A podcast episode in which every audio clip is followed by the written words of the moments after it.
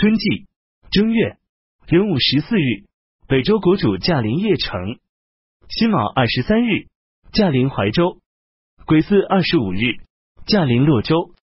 设置怀州的宫室。二月甲辰初七，北周侨校王宇文简去世。丁巳二十日，北周国主回长安。陈朝的吴明彻包围北周的彭城，将战船环绕排列在城下。攻城很急，北周派王轨领兵轻装前进，占据淮口，结成长长的包围圈，用铁索连接起几百个车轮，沉在清水河里，用来阻断陈朝船只的归路。军队中动荡不安，感到恐惧。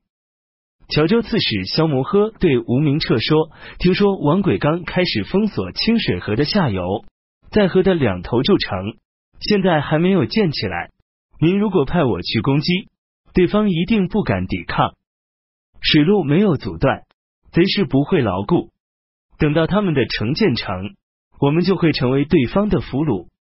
吴明彻掀起胡子说：“拔掉敌人的军旗，冲锋陷阵，是你将军的事情；长谋远略，是我老夫的事情。”萧摩诃吓得脸上变色退了出来。十天之间。水路终于被阻断，北周军队越到越多。陈朝的将领们商议破坏堵水的土堤，将军队撤离，用船只装载马匹退走。马军主将裴子烈说：“如果破了土堤，将马匹放下船，船一定会倾翻，不如先将马匹送出去。”当时吴明彻背上长疮，病得很重。萧摩诃再次向他请求说：“现在求战不得，进退无路。”军队如果秘密的突围，也不足为耻。希望您率领步兵，乘马车慢慢的前进。我带领几千名铁骑在前后来往奔驰，坤一定能使您平安的到达京城健康。吴明彻说：“老弟，这个计策是个好办法。然而步兵很多，我是总督，必须在队伍后面率领他们一起行动。”老弟的马军应当行动迅速，走在步兵前面，不能迟缓。萧摩诃因此率领马军在晚上出发。甲子二十七日，吴明彻决断土堤，城水市撤退军队，希望从这里进入淮河。到清口时，水越来越浅，水军船只被沉在清水河中的车轮所阻挡，无法通过。王轨带领军队将他们包围起来，并加以收缩。陈朝军队溃败，吴明彻被北周捉住，三万将士以及军队的器械物资都被北周吞并。萧摩诃率领八十名精骑兵在前面突围，其余的骑兵在后面跟随。早晨时到达淮河南岸，和将军人中，周罗的军队得以保全回去。当初。陈宣帝打算夺取彭州、汴州，询问武兵尚书毛喜的意见。毛喜回答说：“淮左平定不久，边地的百姓还不稳定。周国刚吞并齐国，很难和对方争高低。况且放弃乘船作战的擅长，来到平原地区骑马乘车打仗，避长就短，这不是南方人所熟悉的。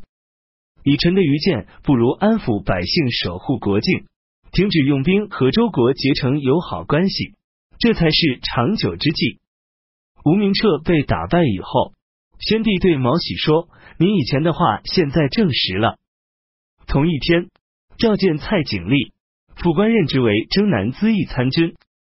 北周国主封吴明彻为怀德公，位于大将军之列。吴明彻忧愁愤怒而去世。乙丑二十八日。北周任命越王宇文盛为大冢宰。三月戊辰初一，北周在蒲州营建宫室，废除同州和长春二宫。甲戌初七，北周国主初次戴平日用的帽子，用整幅的黑纱从前向后包扎头发，并裁成四个帽翅。丙子初九，陈朝任命中军大将军开府仪同三司淳于亮为大都督。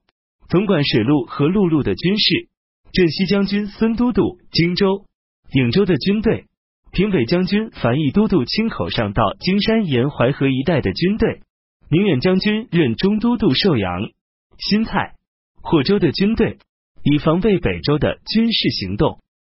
已有十八日，陈朝大赦全国。壬辰二十五日，北周改年号为宣政。夏季。四月。庚申二十三日，突厥入侵北周的幽州，杀害抢劫当地的官吏百姓。戊午二十一日，陈朝的樊毅派军队渡过淮河，到了北面，对着青口筑城。壬戌二十五日，青口城失守。五月己丑二十三日，北周武帝率领军队征讨突厥，派驻国元公宇文积院、东平公宇文神举等领兵，分五路并进。癸巳二十七日，北周武帝生病，留在云阳宫。丙申三十日。下诏所有军队停止行动，派一使到长安赵宗师宇文孝伯赶到武帝所在的地方。武帝坤握住他的手说：“我自己估计不能痊愈了，以后的事都托付给您。”这天晚上，授给宇文孝伯司卫上大大夫的职位，总管宿卫兵，又命令他骑上一马到京城镇守，防备非常事件。六月。